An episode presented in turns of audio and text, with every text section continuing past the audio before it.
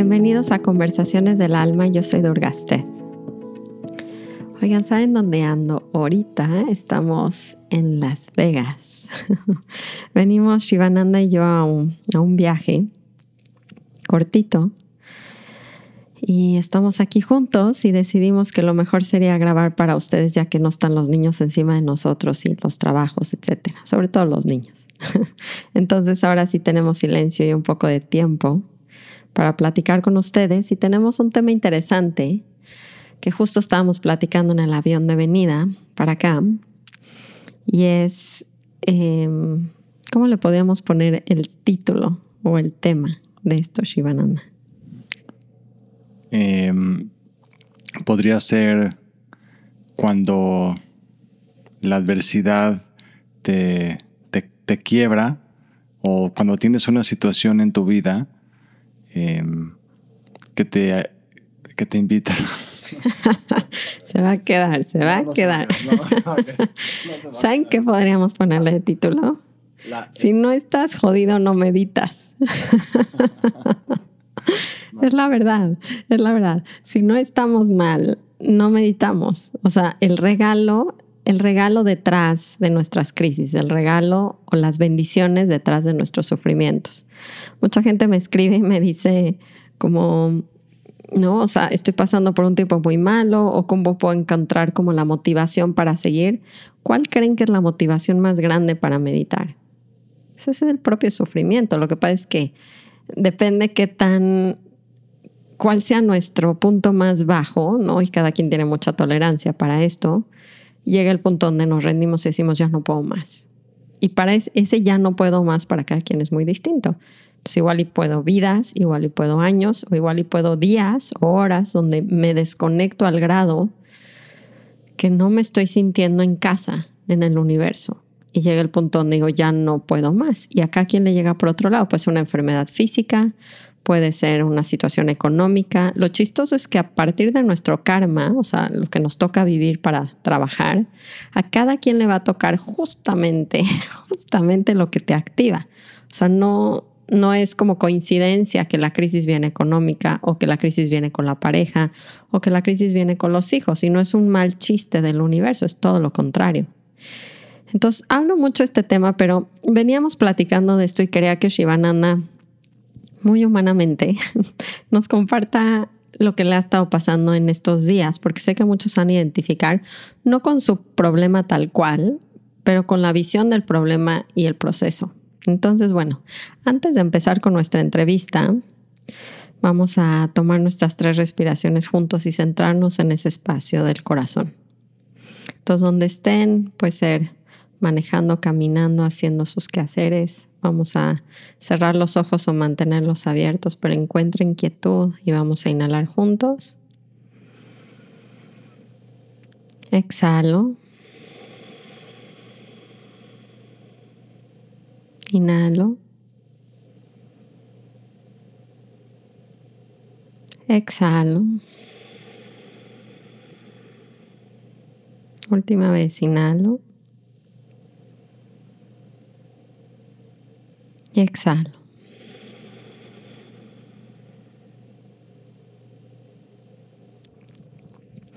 Entonces, Shivananda, cuéntanos qué te estaba pasando en el avión, qué, es, qué como realización tuviste igual y ahorita les leemos las palabras de tu maestro, pero empieza con, primero con tu lucha y luego cómo, cómo llegaste a este correo.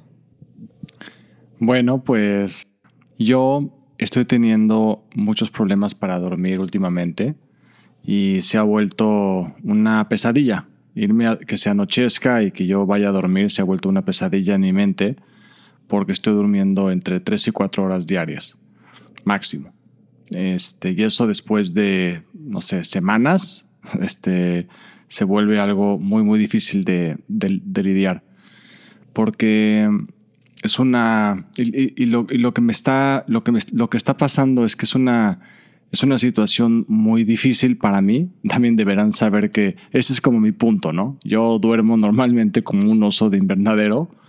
Entonces quizás sería el equivalente a que alguien que sea, no sé, adicto a correr, un maratonista tenga un desguince, ¿no? Y no pueda correr por, no sé, dos o tres meses. Entonces se siente sumamente frustrado. Yo también, yo tengo una habilidad para dormir generalmente muy, este, muy buena. Entonces, lo que ha estado pasando en estas noches, porque ha sido literalmente un proceso, eh, ha sido un entendimiento que no tengo el control. Eh, de verdad, no tengo el control. No importa eh, lo que haga, no puedo dormir. Entonces, esta situación me está invitando a rendirme ante ella y, practicar. ¿Y qué es practicar? Pues es, en mí, este, práctica es pedirle a mi gurú ayuda para que pueda volver a, recuperar esta eh, habilidad innata que tenemos para poder dormir. Ha sido meditar, eh, al menos, sí, también dos o tres horas al día, incluso este, en la noche, cuando me levanto, en vez de odiar o reprochar, es, empiezo, he empezado a levantarme a decir, bueno, es mi hora de meditar, sean las 11 de la noche, 1 de la mañana, 3 de la mañana, esta es la hora en la que tengo que meditar y pues me rindo y empiezo a meditar y empiezo a sentir y empiezo a abrazar ese dolor porque hay una parte eh, interna que, que duele mucho, ¿no? Y que, y que llora, este, porque quiere dormir, pero hay otra parte más profunda que todo lo puede observar y todo lo puede abrazar. Y entonces eso es lo que he estado eh, tratando de hacer, tratando de, de, de, de, practicar lo más que puedo eh, y utilizar, utilizar esta experiencia que pudiera ser negativa como una experiencia de profundización y práctica en mi, en mi espíritu para evolucionar, para trascender. Y entonces justo después de ya varias semanas que tengo con esto, digo, la verdad el problema ya tiene muchos meses, este, no sé si ya tengo, ya, ya cumplí el año, pero voy por muchos meses, pero se ha agudizado en las últimas varias semanas. Es, me encontré un correo eh, que me llegó al corazón, como siempre, de mi maestro Ramgiri, que se llama El arte de rendirte o no, así es el título.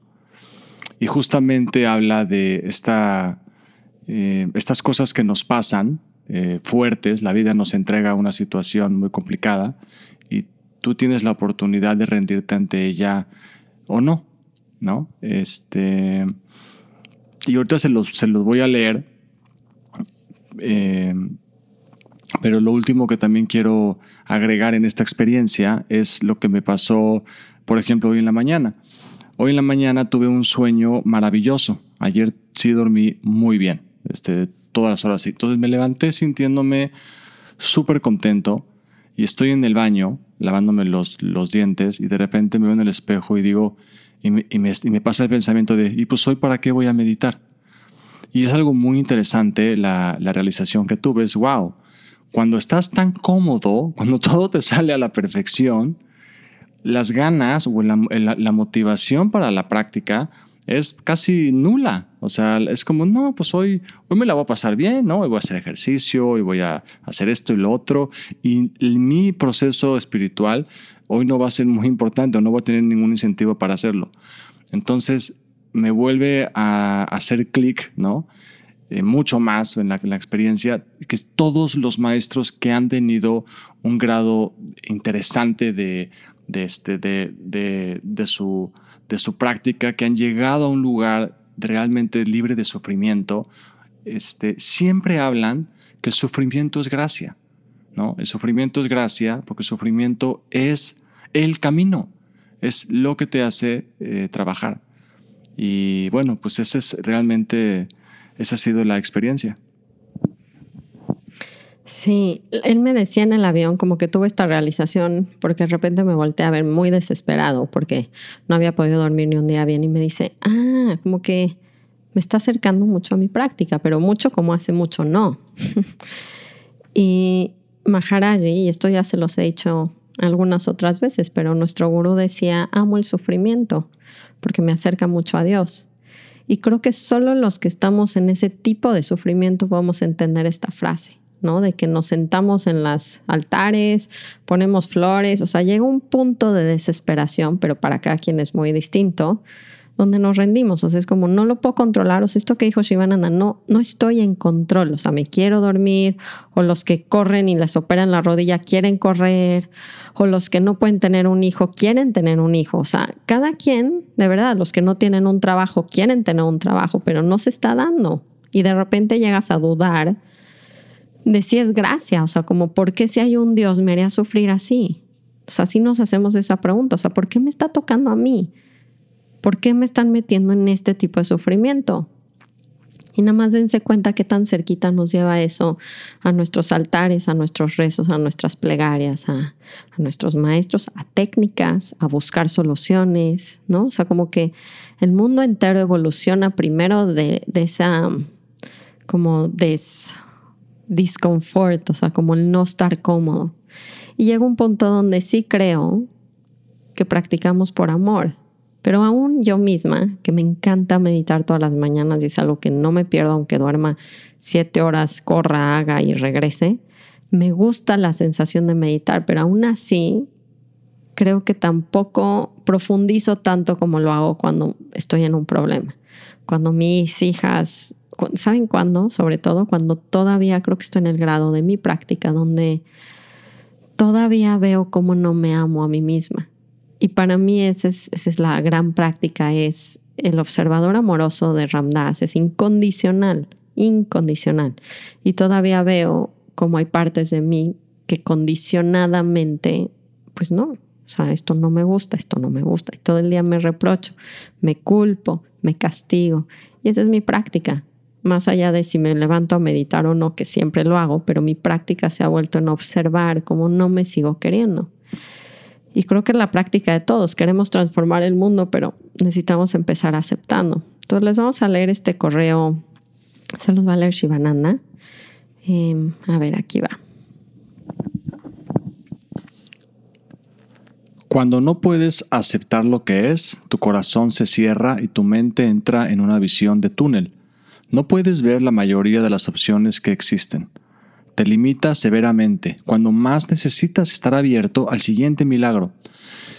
En lugar de recibirlo, haces un berrinche y es así como pierdes la oportunidad de recibirlo. En lugar de estar abierto, te obstinas e insistes con tu postura, porque ¿quién necesita la infinidad de posibilidades que nos brinda la vida cuando tú tienes una opinión de cómo deben de ser las cosas? La resistencia y el deseo son dolor, así de sencillo. Cuando la vida te ofrece la situación más difícil para rendirte ante ella, ese es tu mayor regalo.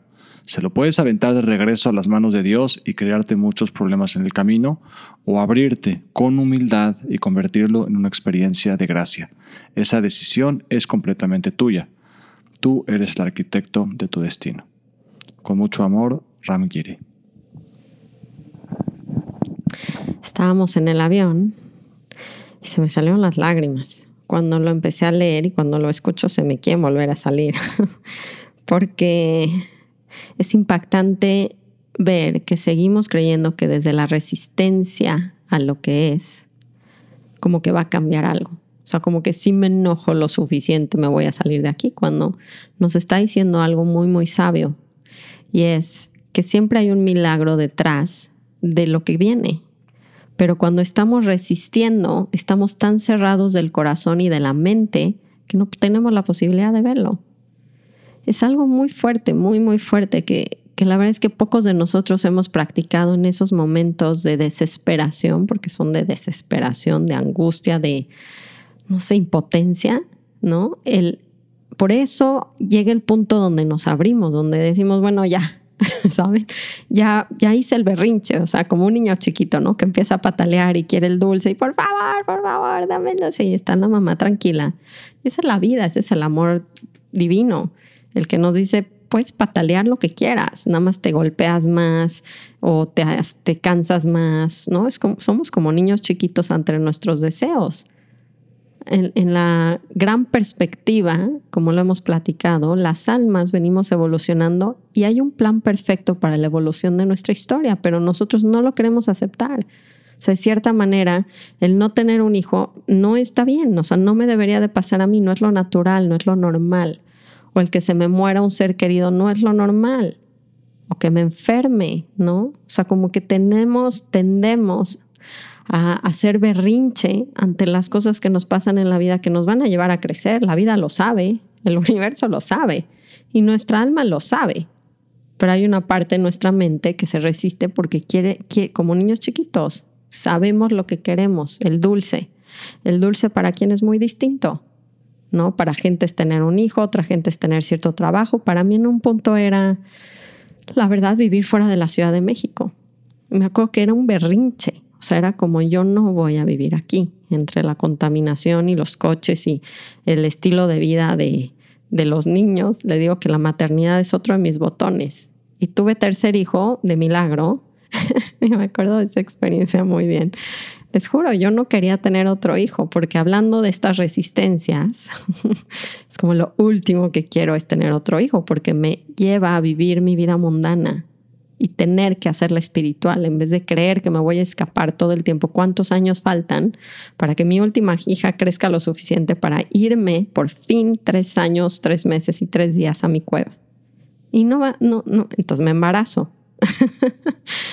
Y, para gente dice, pero yo me quiero embarazar, pero tú no te vas a embarazar porque tienes que crecer desde ahí. Tenemos que soltar los berrinches para darnos cuenta que detrás vienen milagros. Milagros no porque nos dan lo que queremos, pero por la apertura del corazón que nos lleva, por el milagro del crecimiento y la evolución que alcanzamos a tener cuando aceptamos lo inaceptable. Y cuando nos dejamos de romper, o más bien nos rompemos, pero al grado de de soltar, ¿saben? De abrirnos. Sí, creo que es necesaria esa ruptura. ¿Qué opinas, Shivananda? Totalmente. Este, es la oportunidad que tenemos cuando se nos presentan estas cosas que más odiamos de rendirnos y soltar. Para mí la palabra es soltar el control. Otra palabra muy buena que, es, que rescato el correo de Ramgiri es la humildad. ¿no? La humildad de decir, ok, yo vengo a esta vida como una eh, como visitante y no, no lo sé todo, este, mis estrategias no están funcionando siempre, entonces me rindo, ¿no? Eh, en este ejemplo de que no podía dormir, en las últimas noches lo que estaba haciendo es, eh, yo le hablaba a mi gurú y le decía, Maharaji, tú decides cuándo me voy a dormir, no yo. Mientras que tú no quieras que yo me duerma, no me voy a dormir y voy a meditar y te voy a encontrar en el corazón. Y ese es el mensaje que, que yo les puedo dar. Ese rendirnos no es una palabra en inglés, entregarnos, suena mejor en español porque en inglés es surrender. Y es bien difícil llegar ahí porque además nuestra cultura premia este como no, yo puedo, sí pueden, pueden hacer todo lo que quieran en sus manos, pero llega el punto, no sé si se dan cuenta, donde hay algo que no. hay algo que no está en mi control y nada está en mi control en ningún momento, pero se crea esta ilusión, el ego, donde yo tengo el control, pero no lo tenemos. Entonces cuando caemos en cuenta, porque nunca lo hemos tenido, pues también a mí, a mí se me quita un poco el miedo. O sea, estaba leyendo ese correo en el avión y a mí me empezó a dar miedo porque se empezó a mover terrible y de repente dije como, yo no tengo el control y no me voy a morir ni un minuto antes ni un minuto después de lo que tengo que, o sea, entonces se quita como esta obsesión de tengo que hacer esto, no, los miedos muy fuertes y empezamos a fluir con la vida en la entrega donde nos damos cuenta que nos está sosteniendo, es nuestra amiga, no es, no es, no es un obstáculo, lo repetimos, este tema de verdad, en mis podcasts al menos creo que es el que más hablamos, préstame otra vez ese correo. A mí, de la parte que más me gusta que habla él, eh, es también que al no ver el milagro, porque es un milagro, dice, dice, se lo puedes regresar, ¿no? Dice, cuando la vida te ofrece la situación más difícil, esto es lo más retador para cada quien, por eso les digo que a cada quien le llega a su momento, para rendirte ante ella, para entregarte, es como, ok, ahí vamos, ese es tu mayor regalo. o sea, nuestro mayor reto esconde la posibilidad máxima de nuestra evolución. Nada más piensen cuál es su mayor obstáculo para cada quien y cuánto lo evadimos, cuánto le damos la vuelta, cuánto lo luchamos cuando es nuestro mayor regalo. Y también cuando nos obstinamos, nos perdemos de ver el, milagro de la experiencia o del beneficio que te puede dar. Porque si tú dices, no, no, no, yo, yo tengo que dormir. A mí nadie me dice, nada, yo me voy a tomar, voy a tomar pastillas, no sé, voy a hacer todo para dormir. Entonces, ¿de qué me hubiera perdido? Me pierdo de practicar, me pierdo de aprender técnicas que realmente sí me ayudan a dormir. Me aprendo de la oportunidad de ver a otra gente que también sufre con esto y poder conectar. Yo me acuerdo hace unos años conocí a una persona que tenía muchos problemas de dormir y tomaba pastillas y la verdad estaba bastante, este, tenía un problema muy serio.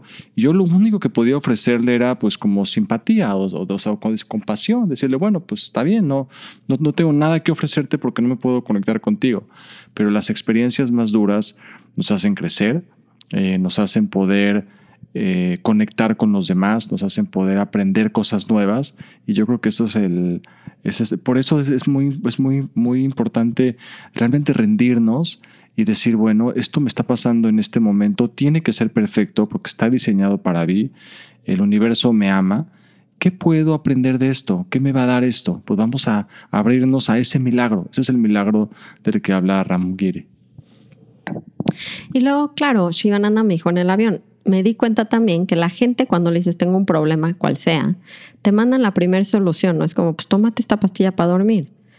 Pero de nuevo viene desde la resistencia del no poder dormir y no quiere decir que no busquemos soluciones, pero hay un momento de incomodidad que siento que nuestra cultura no queremos vivir que no nos, esa apertura, porque la apertura de aceptar y de entregarnos requiere un poquito de tiempo, ¿saben?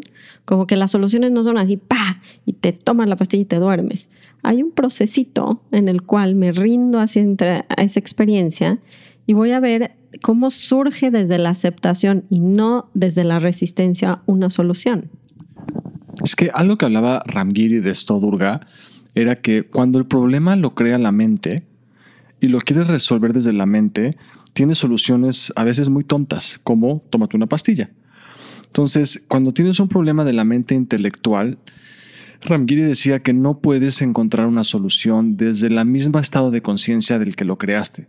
Entonces tienes que atravesarlo, tienes que profundizar y tienes que irte a una mente más profunda, a tu corazón. Byron Katie también habla de esto, ¿no? Entonces, eh, es ahí, es en ese rendir tu mente intelectual, tus, todas tus estrategias, todas tus cosas que puedes pensar, rendirlas, entregarlas y entonces vas a poder encontrar algo eh, más profundo, algo más transformador. Entonces, para hacer muy práctico esto y empezar a cerrar, porque nos vamos a ir corriendo al aeropuerto, es qué hacer en estos momentos de desesperación. Como si pudiéramos enumerar consejos para alguien que esté escuchando que está en ese punto de desesperación, ¿cuál sería el primer punto que le daríamos? Respira. Céntrate en tu corazón y encuentra ese espacio en el que puedes observarlo. Todo, todo es un fenómeno que lo puedes observar. ¿Quién está sufriendo? Hasta esa pregunta hay alguien que está sufriendo y alguien que está observando ese, ese, el sufridor, ¿no? Trata de conectar con ese observador amoroso, porque eso es, es un observador que no juzga. A mí ese es el consejo más importante que les podría dar. ¿Qué otro? O sea, lo que pienso es, no sé, lo que a mí más me ayudó cuando estaba en un punto muy fuerte de quiebre, que fue cuando me estaba separando de Shivananda, o sea, cuando estábamos en ese proceso de decir, ¿nos vamos a divorciar o no? Ese fue mi punto de quiebre más grande, uno de los más grandes de mi vida. ¿Y saben qué fue lo que primero más me ayudó? Me acuerdo que me dijo, yo sé que estás sufriendo mucho, o sea, yo sé que duele mucho, te siento, o sea, lo sentimos, nos ha pasado. Hemos estado en puntos muy bajos y de veras se me salen las lágrimas de acordarme de puntos donde digo, wow, o sea, te rompes.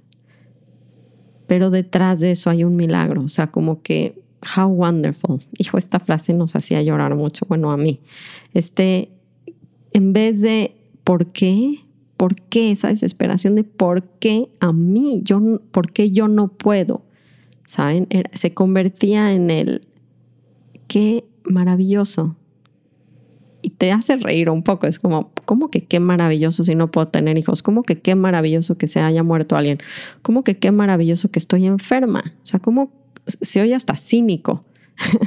y el How Wonderful a mí me llevaba un poco al humor y al amor.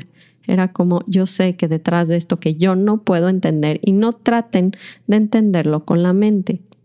La mente no lo va a entender. Y lo hemos platicado como Michael Singer que te dice, dame el libro de la vida. Imagínense un libro del, del plan increíble del universo y te digo, toma el libro, lee una palabra, regrésamelo. Ahora dime de qué se trata el libro. Así es la mente tratando de resolver el problema. No puede, no, porque tiene una palabra no tiene todo el contexto, no tiene toda la sabiduría. Entonces no lo tratan de resolver con la mente. No lo racionalicen, no traten de explicarlo. Tengo, por eso es el How Wonderful, va muy profundo, va a, yo sé que hay ese milagro, yo sé que hay esa gracia detrás de esta experiencia. Y es un cambio completo de percepción, es un primer cambio de percepción cuando mi maestro Ramdas me giraba toda la mano y me decía, hay otra manera de ver esto, Creo que eso es lo primero que hay que bajar y decir, llorando casi, how wonderful. Yo sé que detrás de este dolor hay un milagro y yo me voy a abrir a eso y siento en mi cuerpo hasta un soltar. No esta terapia que les he puesto en la sangre en mi comunidad en línea donde me meto al agua y floto. Es ese soltar el yo sé que me sostienes, yo sé que esto es un milagro y yo lo voy a poder ver. Yo quiero verlo, yo te agradezco, imagínense, te agradezco que me pongas en este espacio para que yo me acuerde de ti. Acuérdense esta frase que les decía de un gran monje que lo sacan a media de noche y, está sufriendo fuera del monasterio en un lago lleno de mosquitos y no puede, no puede salir de ahí. Lo único que dice es, gracias Ram, Dios, por mantenerme despierto para que piense en ti. Es ese tipo de agradecimiento, es gracias por llevarme a mi mesa de meditación. Gracias porque estoy escuchando el podcast de Durga y Shivananda. Gracias, gracias por meterme en este espacio de expansión. Creo que eso es lo primero. Y ríndanse, métanse en la práctica a las que encuentren. No lo traten de resolver con la mente. Vayan más a ese espacio que dijo Shivananda, el observador. Y con la meditación y con la quietud van a empezar a encontrar esa, esa solución. Claro que lo que les recomiendo también es hacer claridad, es este ejercicio que tenemos para cuestionar los pensamientos y sentir sus emociones. Ríndanse y entréguense ante el dolor, la tristeza, el enojo, siéntanlo profundo. Eh, tengo una meditación especial para ustedes que se llama Sana con tu atención. Hagan eso. Sientan eso. Piérdanse en esa sensación. Eh, creo que ya nos tenemos que ir. Pero los abrazo mucho, de verdad que lo siento, lo siento porque es difícil estar ahí, es difícil tratar de explicar con la mente y sentirnos no bendecidos, ¿saben? Nos sentimos casi maldecidos cuando es todo lo contrario. Es una ventana a experimentar a Dios de muy cerquita, muy, muy cerquita. Entonces los abrazamos, esperemos que, que encuentren confort en estas palabras y que sepan que, es un milagro y nada más tengo que abrirme a experimentarlo. Muchas gracias, qué bonito lo, dijiste, Durga, ¿no? Ese cambio de perspectiva, en vez de odiar, agradecer, ¿no? El how wonderful, qué increíble, me está pasando esto y sé que es en mi mayor beneficio. Ir a ese espacio del observador y abrazarnos, ¿no? Porque se siente en ese rendirte, en esa realización de que no tienes el control, ¿no? No sabes exactamente eh, qué pasó, por qué pasó, pero lo que sabes es que pasó por algo increíble, por un milagro que te está esperando. Entonces te abres a recibirlo. Y me encantó como lo dijiste. Gracias por invitarme. Pues muchas gracias siempre por escuchar en anuncios que tenemos, en anuncios que vienen. Pues sigue la formación de maestros, que es lo más reciente. Estoy tratando de planear un evento para el 10 de mayo para todos ustedes, em, gratuito, como de una experiencia de un día para, no sé, eh, honrar a la madre y limpiarnos un poquito de, esto, de estos pensamientos a veces que tenemos muy feos ante nuestra maternidad. Eh, Ah, claro, el 25 de abril tenemos nuestro encuentro presencial de la Sangha, que es la comunidad en línea. Voy a estar teniendo estos encuentros. Si les gusta estos temas, escucharme, meditar en conjunto, hacer claridad, este, tengo invitados especiales, etcétera, los invito mucho a esta comunidad, se llama La Sanga, que quiere decir la familia espiritual. Voy a abrir inscripciones, em, déjenme pensar. Yo creo que en mayo, voy a abrir inscripciones en mayo, junto con este evento como que tenemos de, de la madre, se me ocurre. Y, así les puedo dar la bienvenida a nuevas personas que quieran ser parte de nuestra comunidad y que sepan que los que viven cerca o quieran viajar, pues de repente vamos a tener cada dos, tres meses estos encuentros presenciales gratuitos conmigo para que podamos convivir. Em, los quiero mucho, de verdad siempre es para mí sanador hablar con ustedes y les agradezco siempre escucharme con sus corazones abiertos y conectar más allá de la distancia en estos espacios donde nos reconocemos en nuestra esencia, como somos. Que tengan muy, muy bonita semana. Namaste.